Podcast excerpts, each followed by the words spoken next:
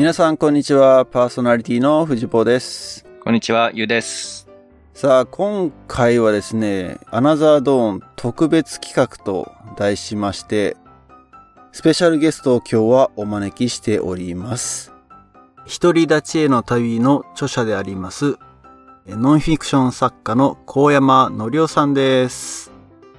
どうもーってこちらで入ってくる予定だったんですけれども、えーと、収録中にちょっとですね、レコーディングの不具合がありまして、冒頭で小山さんのイントロダクションをしてたんですけれども、残念ながらこの音声が入ってなかったのでですね、小山さんと、えー私との出会いをちょっと先にお話をさせていただきますと、小山さんと初めてお会いしたのが、30年前、2000、あ、2000じゃないな、1992年。に僕が高校1年生で、えっ、と、国際交流参加した時にお会いしてて、その時に、えっ、と、最後の日ですね。帰国する前に飛行機に乗る前日にみんながわーっと空港の近くの、えっと、ホテルに集まって、なんていうんですかね、報告会みたいな、それぞれ自分たちがどういうステイをしたかみたいな、発表会みたいなホテルの中でやった時に、小山さんそこにいらして、で、その時に、えっ、と、ま、取材という形でいらしたんですよね。で、えっ、と、その取材の、なんですかね、目的がその、独り立ちへの旅という本を書かれてるという時で、実は僕はその独り立ちへの旅に乗ってるんです。乗ってたね。乗ってましたね。乗ってましたね。バッチリ。実名入りで。実名入りで。そうなんですよ。なので、その、えっ、と、独り立ちへの旅というのは、もう多分ラボの中では非常に有名な本ですよね。有名です。あの、うちにもありましたから。うん。実家にもあって、そうそう。だからその話を、ちょっとね、あの、ゆういちろうと話をしたときに、そう、独り立ちの旅乗ってたよって言ったら、引っ張り出してきて写真撮ってくれたっていうね。ねえ、ん乗ってたかな名前って言うから、バッチリ乗ってたよって。フルネーム。うん。ちゃんと写メ送っときましたけど。はい。ということで、えっ、と、小山さんなんですけれども、なぜ今回、えっ、と、このアナザードーンに出演いただくことになったかという経緯。僕が最初に繋がったんじゃないんだよね。雄一郎と小山さんが最初に繋がったんだよね。そうです。あのー多分このポッドキャスト非常に、あのーファンというか、あの、応援してくれてる、多分、アケとかが、小山さんの動きを、ちょうどシェアをしてくれて、であ、こういう動きをされてらっしゃるんだ、すごいと思って、そのコメント欄に書き込んだら、まあ、友達申請いただいて、そこで繋がったっていうのが、もう経緯です。なふわっとこういう経緯っていうのは、もう、もうズバッと言っちゃっていいんじゃないですか、そこは。そうですね。あのーじゃあ、小山さんからご案内いただいてもいいですか？この OBOG 含めた。そうなんですよ。えーっとね、まあ僕はもうラボ離れてもう40年もしてるんだけど、国際交流がなくなったとかね、この前の夏のキャンプ、それからね、春のキャンプ、冬のキャンプもなんかなくなったっていう話を聞いて、えー、ラボ大変じゃんっていうふうにすごい思ったんですよ。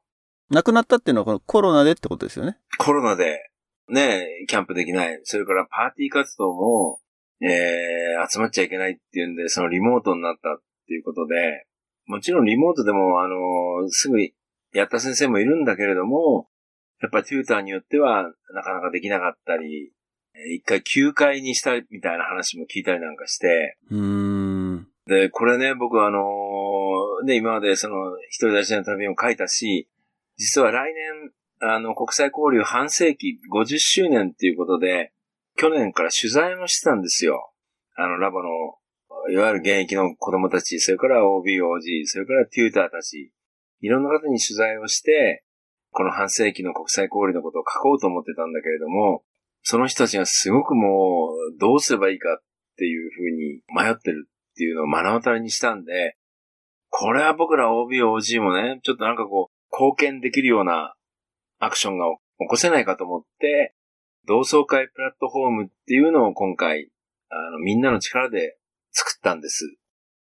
で、その中で、えーそのニュースがゆうちゃんにも流れて、で、えーやりましょうっていうふうにメールをくれたのが最初だったんじゃないかな。どうだろそうです、そうです。でちょうどその、まあ、書かれてらっしゃった内容が非常にね、あの、やっぱりラボ愛というか、あの、僕らもね、このポッドキャスト勝手にラボを応援してるみたいに、やっぱりラボ大好きな人ってすごい多くて、うんで、そういうのをやっぱり素直になんか、ダイレクトに今、ね、集まってその力を活かすべき時なんじゃないかなっていうのは、やっぱ僕も思ってたので、すごい賛同というか、あの逆にそういう発起人でああいうパワーを集めてくれる、旗を振ってくれる人が出てきたっていうのはすごい嬉しくて、思わず 書き込んでしまいました。はい。それが最初だったよね。はい。で、もう早速そこで、あの、やり取りさせていただいたときに、実際お会いする機会もいただいて、もう、そうなんだよね。それめちゃめちゃ早かったよね。だってこの話、いや、ぶっちゃけこのね、ポッドキャストで小山さんゲストに、あの、呼んじゃおっか、あはは、みたいなことを俺がちょっと言ったんだけど。まだまだその時は小山さんとコンタクトを取ってなかったよね。うん。の取ってない時で、そうそう、それで、それが一週間前ですからね。収録のね。うん。その間にもうすでにお二人は、えー、会って飲んで、でも、藤さんね、その、この同窓会やろうよっていうふうにみんなにこう、呼びかけた中で、例えば月旦中学ってわかります？北京、はいはい。国際交流、ね、北京の中国交流をやってる月旦中学の、やっぱ20年前に僕は、あの、取材をした、陳明光くんから、やっぱりこう、メール飛び込んできて、えー小山さん生きてんの？みたいな。そうなんですよ。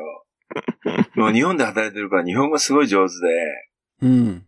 あの、行方不明かと思ってたけど生きてんじゃない？みたいなメールが来たりとか、すごく嬉しいんですよ。もういろんなやつがね、メールをくれて、で、ラボをね、盛り上げようよっていうなんか、今ちょっとそういう感じになってます。うん。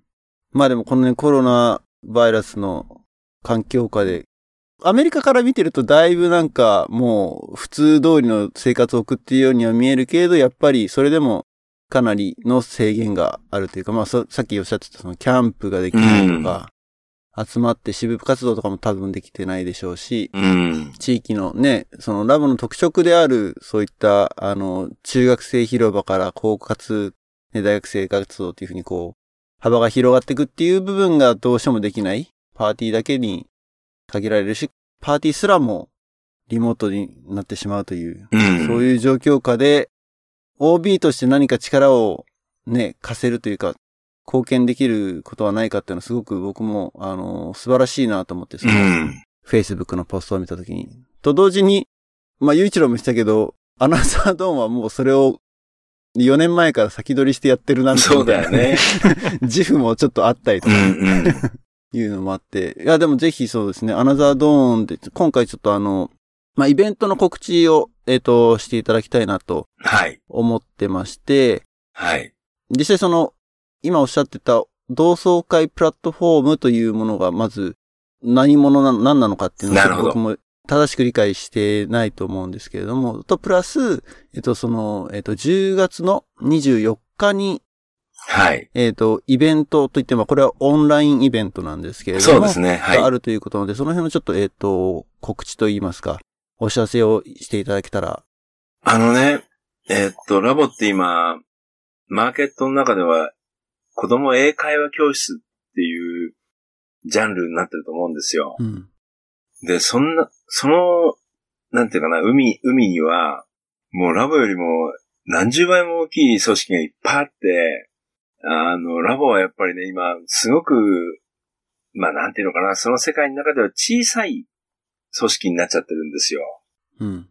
だけど、その他の高校受験に入りますよとか、なんか英検受かりますよとか、そういう団体ではないラボの良さってあるんだよっていうのを表現するためには、OB、OG が、特に僕みたいなもう還暦になったみたいなおっさんが、いやー、昔ラボってやっててね、こんなに、あの、今僕のキャリア形成に、こう、お世話になってますよ、みたいなことを言い合って、君たちみたいな若い人たちも、自分の今のキャリアっていうのはラボがあったからこそですよ、みたいなことを言い合って、なんかこう、単なる英語教室じゃないんだよっていうことを表現していくってことが大事かなと思って、それで同窓会プラットフォーム。このプラットフォームっていうのはつまり、ラボってもう今、いっぱい全国に同窓会、OB 会、OG 会ってあるんで、それはもう大事にしようと。それ実は知らないんですよね。ん？同窓会が全国に散らばってるっていうことを、ゆういちろ知ってる？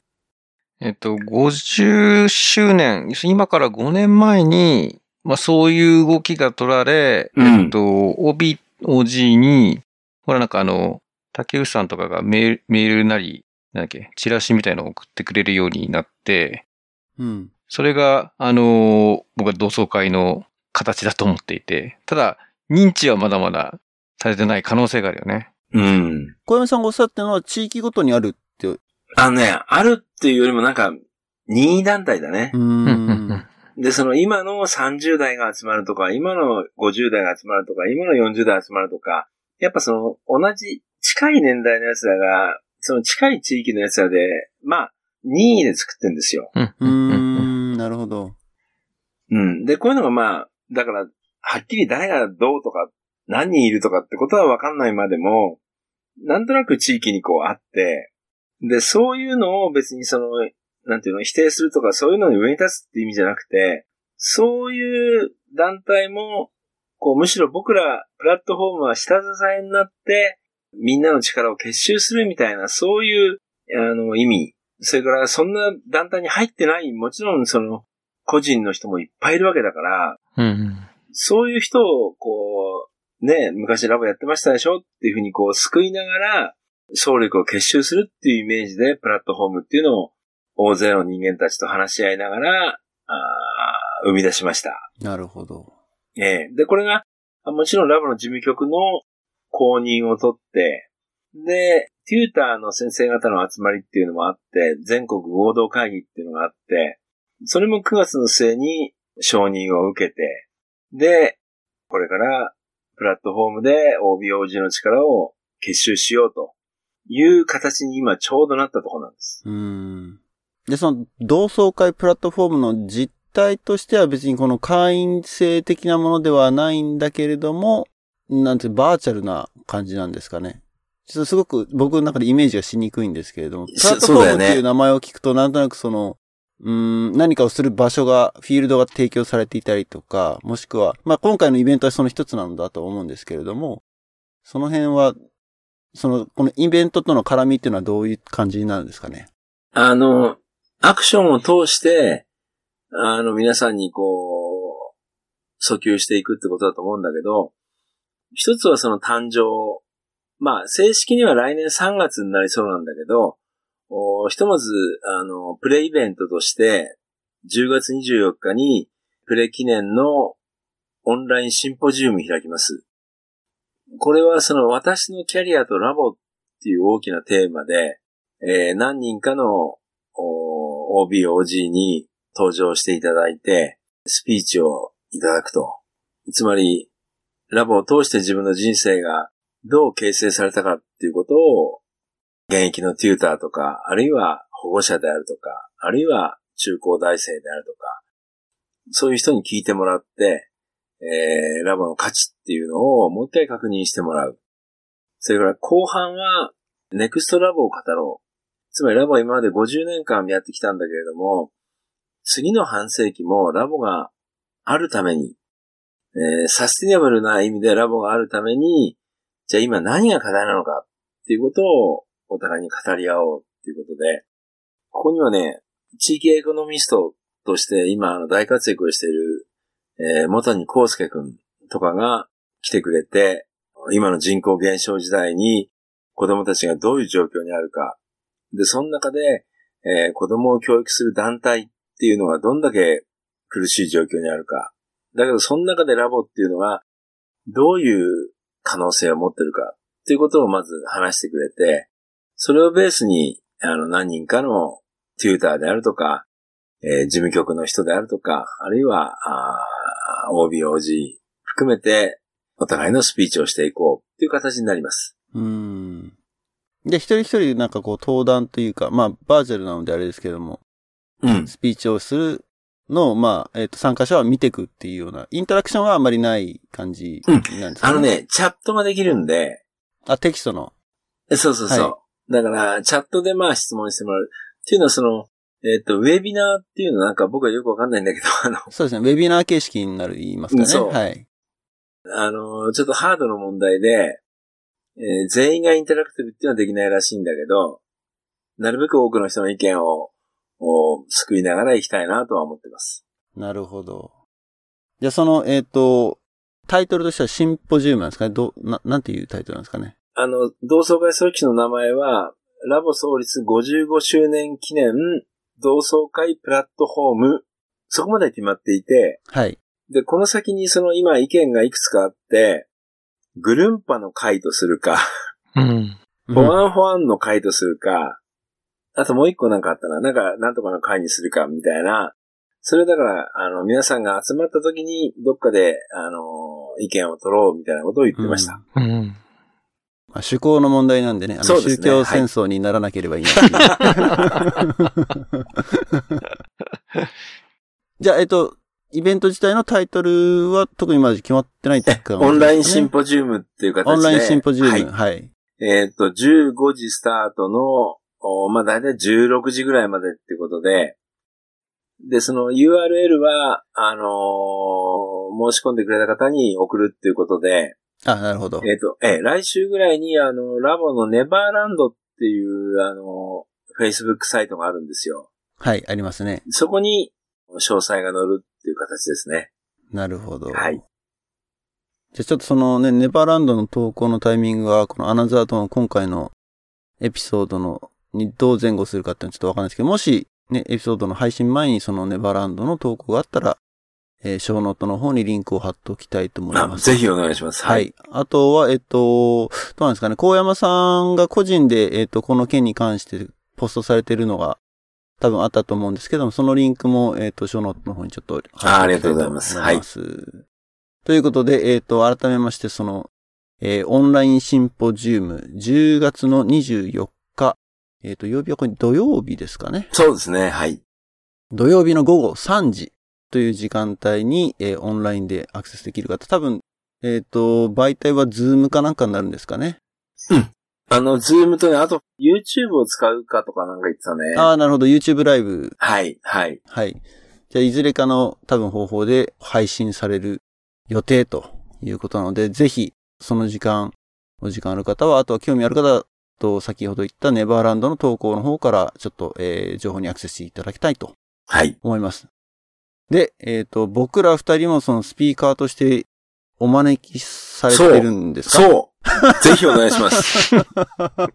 お招きされてる。お招きっておかしいね、日本語ね。え ー自分たちでね。うんうん。もうね、この辺の敬語がだんだんね、怪しくなるんですよ、海外長いと。でもあれだよ、あの、乱入でもいいんだよ。乱入でもいいんですか？乱入？乱入でもいい。いや、でも、ね、時間をいただいているということなので、アナザードーンとしてなんですかね、これは。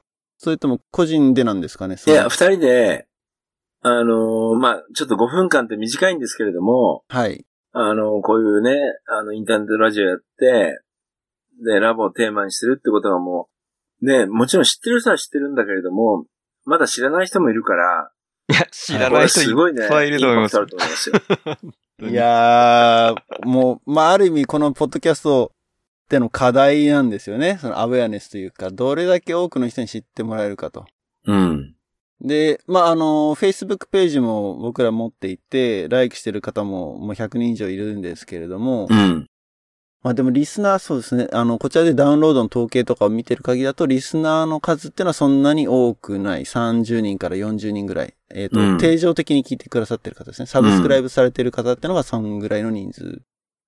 で、まあ、ラボコの OBOG の数を母数として考えると、もうかなり少ない。うん。ですよね。ただやっぱり、まあ、あの、僕らがね、話してる内容が、えっ、と、まあ、今回さっき言ってた、そのラボを応援するじゃないですけれども、えっ、と、ラボの魅力を語るってところにかなりフォーカスしているところは実はあって、うん。うん。えっ、と、基本的にこのポッドキャストを始めた時は、僕ら OB、OG 世代と、現役のカレッジメイト世代をつなぐ架け橋になりたいというなるほど。ところが最初のモチベーションだったんですね。うん。で、なんでかっていうと、当時僕らが現役だった時に、えっ、と、決断式の後だったりだとか、あとは、と年末だったりとかっていう時に打ち上げをする場に OB、OG の方が、えっと、何人か一緒にこう来てくれて、うん。えっと、一緒に飲んだりとかっていうことがあったけど、まあ、それが今も続いてるのかなっていうところから、モチベーションが上がってきて、で、それをつなぐための、じゃあ何かできないかなっていうことで、まあ、それよりも前に、あの、僕と雄一郎はちょこちょこなんかこう、スカイプで、僕海外にいたんですけど、スカイプでね、ちょこちょこ近況報告なんかしてたりとかしてたんで、うん。じゃあこれこのまんま、ね、あのー録音して、ポッドキャストとかで流したら面白いんじゃないっていう、すごいなんか、ふわっとした感じで始まるところはあるんでうん。すね。ただ結果的には、えっ、と、いろんなゲストを招くようになって、そのゲストってのは基本的には、あの、カレッジメイト OB を中心にはしてるんですけれども、コーチ会議の OB も出たこともありますし、えー事務局の竹内さん、あとは、えー、カバさんうん、かわちゃん。も、えっ、と、ゲストに参加していただいたりとかですね。うんで、。はたまたは、えっ、と、ラボテューターの方、ラボパパ、ラボママと、もうラボに関わるいろんな人がこうゲストに出るようになって、うん。で、まあ、それぞれの、ね、視点から見たラボっていうのをそれぞれ語ってもらうっていうのはものすごいやっぱ聞いてて面白いんですよね。うん。うん。んで、なかなかね、事務局の話を直接こう、僕らがインタビューするってことはできないと思う。ないようね。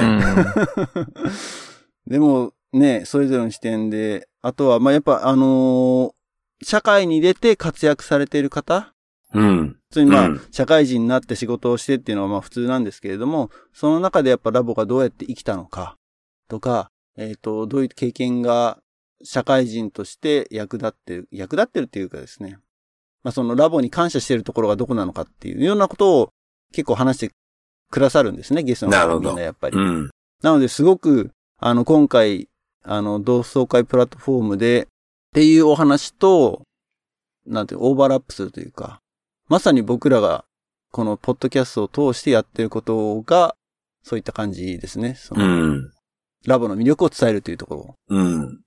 いや、ひろちゃんとゆうちゃんがね、ここにやってくれて、僕前から聞いてはいましたよ。あの、あやってる人がいるっていうのは。うん。ああ、そうそういうことですね。あの、番組ではなく、そうそう。番組でね ごめんごめん。俺、ポッドキャストってなんだかわかんなかったからね。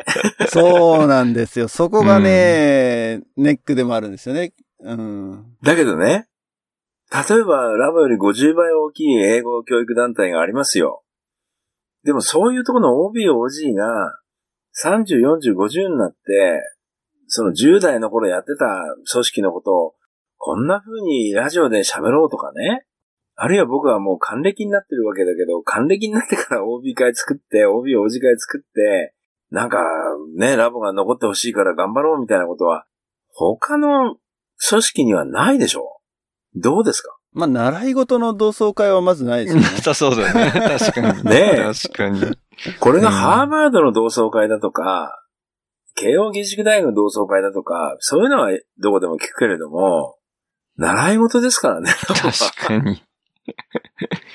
だけど、今回もうね、Facebook を通じて、あの、声をかけたらもう、バンバン来るんですよ。うん。で、もうね、20年ぶりにラボのことを、あの、考えましたみたいなお母さんとか、どんどん来るんで、やっぱりね、この組織っていうの、力っていうのは不思議だなって改めて思ってますよ。うん。また新しいなんか、ね、あの、ものを生み出していくかもしれないですね。こうのん。ラボの再定義というか、この活動によって。う。うんん。で、やっぱりほら、僕はもう、孫がね、生まれるかって世代なんで、えー、やっぱり孫の世代、その次の世代、もうラボがあってほしいなって本当思いますよね。うん。3世代ラボ。4世代ラボ。4世代ラボ。うん すごい。いやー、面白いですね、それ。であの、僕らのね、今回作った、そのプラットフォームで、ラボって、この前君たちがやってたけれども、その、じゃあ、ラボの英語って使えるの？っていう、普遍のテーマがあるじゃ前回取り上げましたね。ん。ねはい。え。なんかこう、ペラペラ喋れるの？みたいな。で、それはもう、誰もが考えていて、で、僕らの仲間の一人から、じゃあその、社会に出て、ラボのライブラリーを覚えてたから、このフレーズが使えた、みたいなことを、みんなで集めようぜって言い出して、で、今その、フレーズ集めが始まってんですよ。なるほど。うん。だからそのね、社会出て、新しい人間会った時の挨拶とか、あるいはビジネスの中での、ね、何かの交渉であるとか、そういうところにラボのライブラリーのこのフレーズが使えたよっていうのを今募集してんですよ。で、これをね、なんかちょっと一冊にまとめるというか、まあ、リアルな出版にするか、ネットにするかわかんないけれども、そういうのをまとめたりね、ラボのライブラリーっていうのはね、こういう魅力があるよっていうことを、こう、むしろララボの外の人に伝えたいなっていうふうに思ってますね。そこ、あれですね、あの、外の人に伝えるっていう努力は、アナザードーンはちょっとだけ怠っている気もしたので。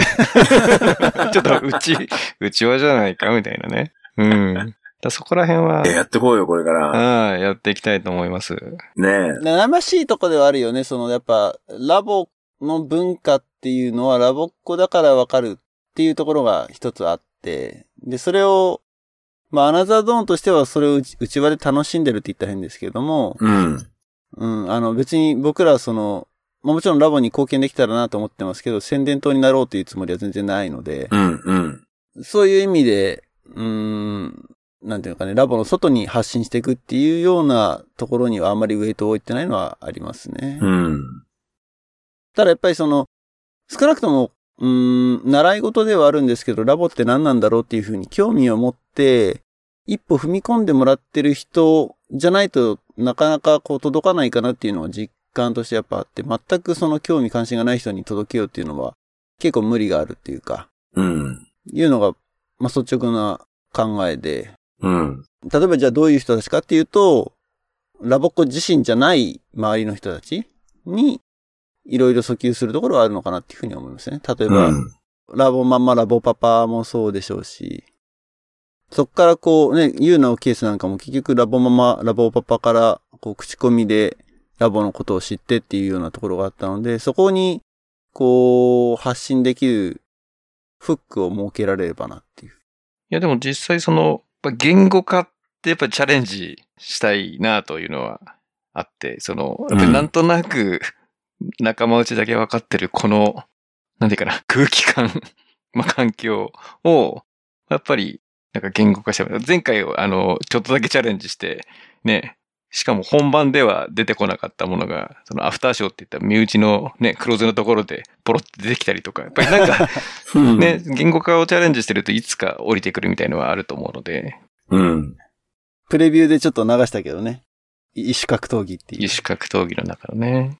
小山さんとかプロの人たちがそういうムーブメントを起こしてくれるっていうのは非常に逆になんかすごい楽しみ。どういうね、言語化をそれぞれいろんな立場の方がしてくれるのかなみたいな。うんめちゃめちゃ楽しみですね。例えばね、あの、テューターの方とちょっと話してるんだけど、ラボって3歳から始めるじゃない？もっと小さいから始めるか。で、大学卒業だから22で卒業するでしょ？で、そこで一回、ラボとの付き合いが終わっちゃうんだ、誰も。で、次に付き合いが始まるのは自分の子供が生まれて、まあ3歳、4歳、5歳になったぐらいで、その子たちを入れるかみたいな話になるわけだから、ここに10年か15年間ぐらいのブランクがあるわけですよ。うん。だけど、ボーイスカウトとかガールスカウトなんか見ると、もうずーっと一生やってるパターンってあるんだよね。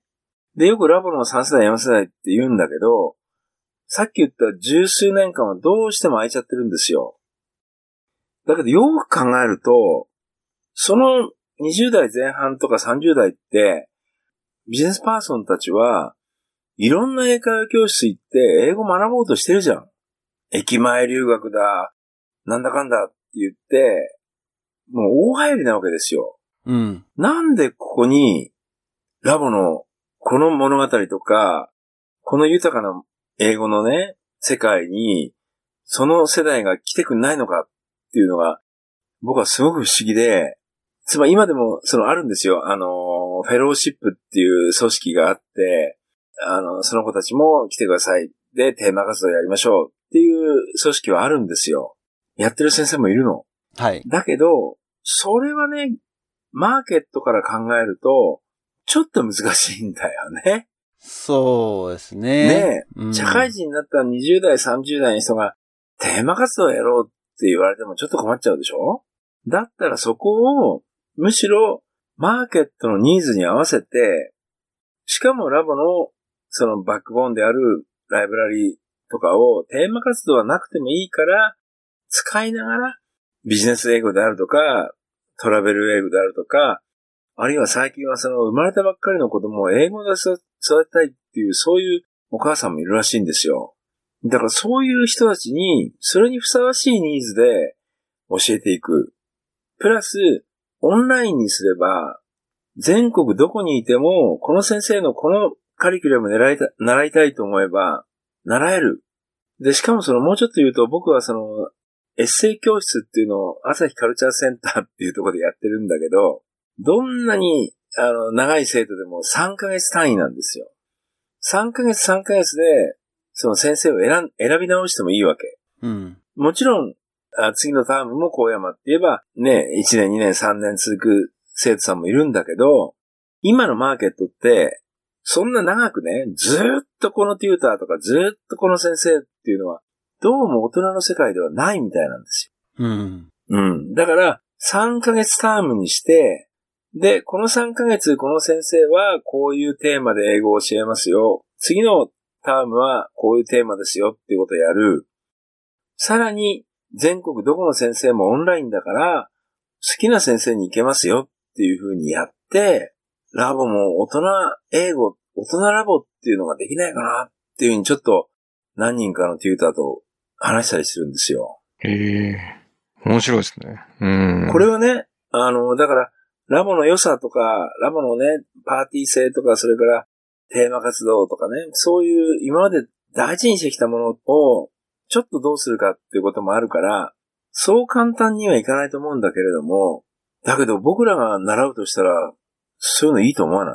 いや、面白いと思います。ねえ。だって僕今、英語錆びちゃ、錆びついちゃってるから誰かに習いたいんだけど、あの、テーマ活動やるってちょっと抵抗あるんだけど、3ヶ月単位でね、ビジネス英語を教えてくれるってのは、もちろんそれはなんか物語を通して教えてもらうんだけれども、ちょっと行ってみたいなって気がするんだけど、どうだろうね。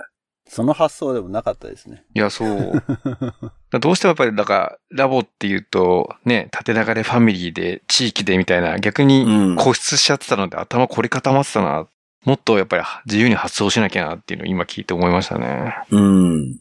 いや、でも多分なんか、うん、真相心理的にはそれはすごくラボっ子に染みついてるところがある。まあ、前回もね、その英語がペラペラになるかって話をした時もあるんだけど、うん。そんなに英語のウェイトが重くないっていうのは、うん、やっぱ、ラボっ子全体の中であるっていうのが それを社会人になってから英語を前面に出すっていうのが、なんとなくこのね、ギャップを感じるっていうのは、少なからずあるなっていうのは、ありますけどね。確かに、だからそ、うん、同じ土俵で戦うのかっていうところもありますしね。他のその、大きい英会話教室とか。うん。でもなんか試みとしてはなんか面白そうですね。その、どうこのコロナ状況下で。まあ、あとはあれですね、今ちょっと僕の今思いつきですけども、その、はい。あの、さっき小山さんが取材されてるっていうお話をしてたじゃないですか。はい。で、その中でも一つ本とかで書き起こされるっていうのも一つだと思うんですけど、なんかこう、はい。今のような世の中なので、こう、YouTube とかで、ドキュメンタリータッチでね、例えば、そういう誰かにフォーカスしてとか、うん。っていうのがあったらすごくなんか、面白そうだなってのは思いましたね。まあその作る側はすごく大変だろうなと思うんですけど、もし作るとなったら。でもなんとなくそのプロフェッショナルの流儀みたいな感じで誰かにこうフォーカスしてみたいなのはあっても面白いのかもしれない。そうそう。あの、もうね、動画の時代だからね。今、僕ら同窓会プラットフォームでも、これはまあ、事務局と提携、提携というか、事務局の発案で僕ら、むしろその、あの、協力って形なんだけど、私のキャリアとラボっていうのを、1000人の OB、OG から動画で集めて、うん。で、いいとこ取りで編集をして、で、まあ、20人ぐらいかな、を5分とか4分ぐらいの動画でこう編集をして、で、あの、テューター誰でも使っていいですよ。あるいは、中高大生誰でも見ていいですよっていうような形で、えー、ホームページにアップしていくと。で、その新入会員を獲得するときに、リクルートするときに、ラボって、その、今日明日の発音がどうとか、高校入試がどうとか、大学入試がどうとか、もちろんそれも大事だけど、その先に OB、OG はこういうような、あの、キャリアを作ってますよっていうような説得力として、その動画を使ってもらうと。うん。これを1000人集められたら、ちょっとした力になるんじゃないかなっていうよういな。やいやいや、もう1000人どころか100人でもすごいと思いますよ。いい？うん。で、1000人ってやろうと思ったらね、多分、ズームで、その、1回集めたら10人か、そんくらいでしょ？それを100回やんなきゃいけないんだよね。これが大変だなって言ってんだけど、まあ100人でもよかったら10回でいいしね。もちろんその集めながらもう皆さんに見てもらうっていう形にするわけだから、目標は、まあ1000人、あるいはその先にね、1万人ってことをやってもいいんだけど、とにかく OB、OG って言えばもう、計算上は30万人いるらしいんですよ。へえ、30万ですか。だって50年間やってんだもん。ん。ねえ。だからまあ生きてない人もいるかもしれないけど、うん。あのーなんていうのかな。そういう OB、OG の力をこう、結集したいっていうのが、あの今の僕ら世話人の思いですね。そうですね。ラボがサステナブルに続けていくためには当然ながら、ラボっ子が居続けなきゃいけない。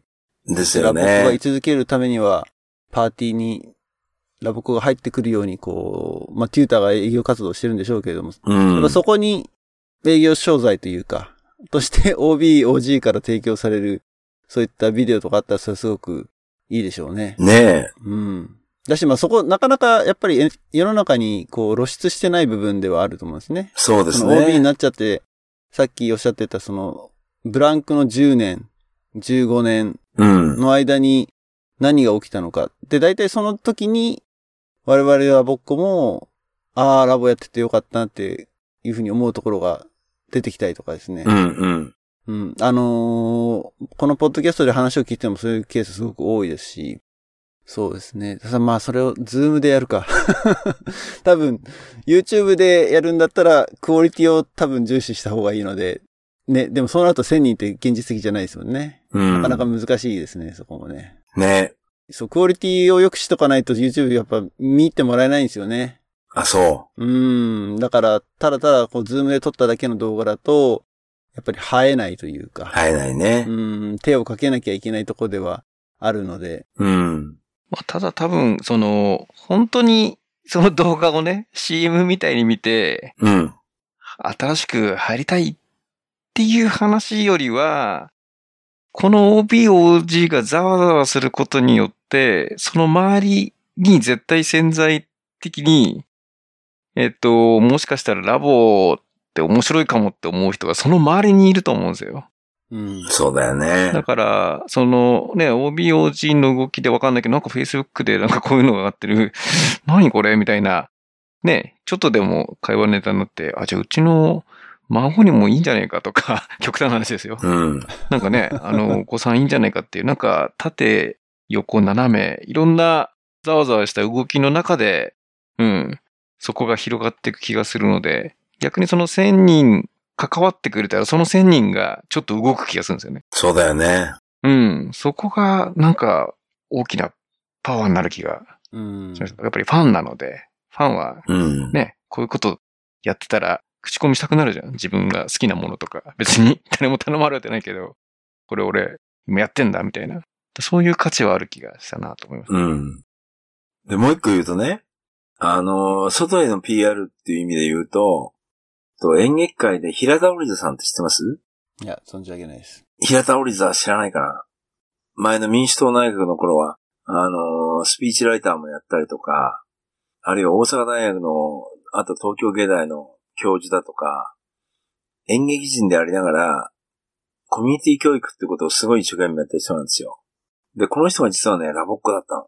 へえ。で、2年前に会ったら、あの、グリとグラなら今でも姿煮ができるって言うんですよ。おお 姿に。だけど、いあんまり言わないとそんなことは演劇界に言うとうるさいから。うん。でもこの前あの、事務局と一緒に会って、ぜひ、ラボのその、テューターやラボっ子たちに、一緒にテーマ活動やってくれないかって言ったら、もうやりますよって話になって、えー。うん。今度の冬のキャンプはちょっと無理かもしれないけれども、来年の夏のキャンプには来てくれんじゃないかって。まだこれ確定じゃないんだけどね。うん。確定じゃないんだけれども、そういう話になってるんですよ。で、兵庫の豊岡市っていうところの神鍋高原っていうところが彼の今演劇のベースなんで、たまたまラボも来年から神鍋高原を使うことになってるんですよ。えー。それを言ったらすごい喜んで、ぜひやりましょうって言ってくれて、だこういうね、なんかその身体表現をやってる、しかも演劇界の第一人者が、実はベースがラボだったみたいなことが伝わっていくと、ラボを知らなかった人も、え、ラボって何なの？そんなすごいの？っていう話になってくんじゃないかと思って、うん。だから内向きに、ラボって頑張ろうよっていう、そういうイベントも大事。だけど、外に向けて、あの、こういう OB、OG がいて、それで、実は、彼らがやってる活動は、ベースはラボだったんですよっていう表現も大事だなって両方思ってるんですよ。うん。ううんん。うんねそれはでも心強いですね。そういう協力者というか。え。ねえ。ね、応援してくれるうん。人がいるのは。うん。で、こういう人がもっといっぱいいると思うからね。うん。そうですね。うん。そうですね。なんかアナウンサーの笠井さんでしたっけ？最近ちょっとうん笠井さんもご病気になられてしまそうだった。もう、なんか、ラホのことを最近ふ触れて、テレビでね。テレビでおっしゃったってういう。ん。うん。あとほら NHK のチコちゃんやってる小野、小野アナウンサーとかね。うん。あ、そうなんうだ。ん。今度インタビューするんだけど、あの、かなり長い間やってて、あの、もし国際交流も行って、それでやっぱりその、ジャーナリズムっていう世界に目覚めたらしいんですよ。うん。あと面白いのはね、あの、夏の絵の夢っていうライブラリーの絵を描いた、えっ、と、カニエ・アンズさんっていうアーティストがいて、で、この前会いに行ったら、あの、彼女はラボっ子じゃないんだけど、でもその、ライブラリーを通してラボを知って、こんなに豊かな、こんなに、なんて、レベルの高いライブラリー、見たことがないって言って、で、絵を描いてくれたんだけど、その絵の一枚が、あの、銀座のウエストっていう高級菓子のメーカーがあるんですけど、そこの社長が気に入って、どうしてもこのラボのライブラリの絵の中のこの一枚を自分のお菓子の缶詰の表紙に描いてくれっ言って、今度ウエストのお菓子はそのラボの絵が表紙に描かれるらしいんですよ。ほで、その中開けると、アンズさんが、この絵は、ラボのこういう物語のために描きましたっていうメッセージカードが入ってるらしいのよ。だからそれを読んだ人、アンズさんのファンは、それ何って言って、あの、ライブラリの絵本を買う、買いに走るだろうとう。うん。言ってました。いや、これあれですね。ちょっと、ラボ業界の中でざわつきそうですね。なんかもう、贈答品がみんなこの ウエストのお菓子になるみたいな。でもやっぱりね、関係してるものを応援したくなりますもんね。ねえ。うん。で、ほら、銀座には、ウエストって銀座とかなんとか全国何、十何店舗あるらしくて、あの、高級菓子ですから、まあ、ちょっと意味があると思いますよ。いやー、広がってるな。すごい。うん。そうですね。そういう小さなムーブメントが少しずつ集まって、まあ、今回その同窓会プラットフォームというのはそれを集めるというのが目的そうですね。だということなので、えっ、と、繰り返しになりますけれども、と10月の24日の午後3時からオンラインシンポジウムというイベントを、そうですね。えっ、はい。と、予定してます。緊急企画としたのは、この、ポッドキャストの配信が直前の10月の15日ということだったので、今回特別に、えっ、と、小山さんにゲストとしてお越しいただきました。ありがとうございます。ありがとうございました。はい。えっ、と、あっという間ですね。すいません。話してしまうと。はい。はい。ということで、えっ、と、イベントの情報に関して、もし、えっ、と、配信前にこちらの方で集められたら、えっ、と、ショーノートの方にリンクを貼っておきます。ぜひお願いします。えっ、と、情報発信同じく Facebook の方でもやってますので、あとは Twitter ですね。えー、Twitter と Facebook の方で情報発信をしています。キャンプファイアコミュニティというところで、アナザードーンサポータープログラムというのを用意しています。毎月500円で我々2人の活動をですね、えー支援していただけるという方はぜひ、えーサインアップしてください。番組に関するご意見、ご感想などありましたら、どのプラットフォームでも構いません。Twitter でも Facebook でもいいので、ぜひ、えーお寄せください。そこからまた、新しいエピソードも生まれたりともしますのでね。はい。ということで、10月24日楽しみにしています。我々もスピーチ考えなきゃいけないですね。本当ですよ。何を喋るかね。ちょっと、えっ、と、作戦会議しましょう。しかも5分ですからね、5分。5分ですからね。うん。作戦会議をしなきゃなっていう感じだけれども、楽しみに楽しみにしてます僕も、えっ、と、アメリカから時差的には参加できそうなので、多分、3時だと、えー、11時かな？夜の。すいません。なので、本当にすいません。はい、普通の時間帯なので、大丈夫です。はい。では、えっ、ー、と、24日に皆さんお会いしましょう。どうもありがとうございました。ありがとうございました。ありがとうございました。リスナーの皆さんごきげんよう。バイバイ。バイバイ。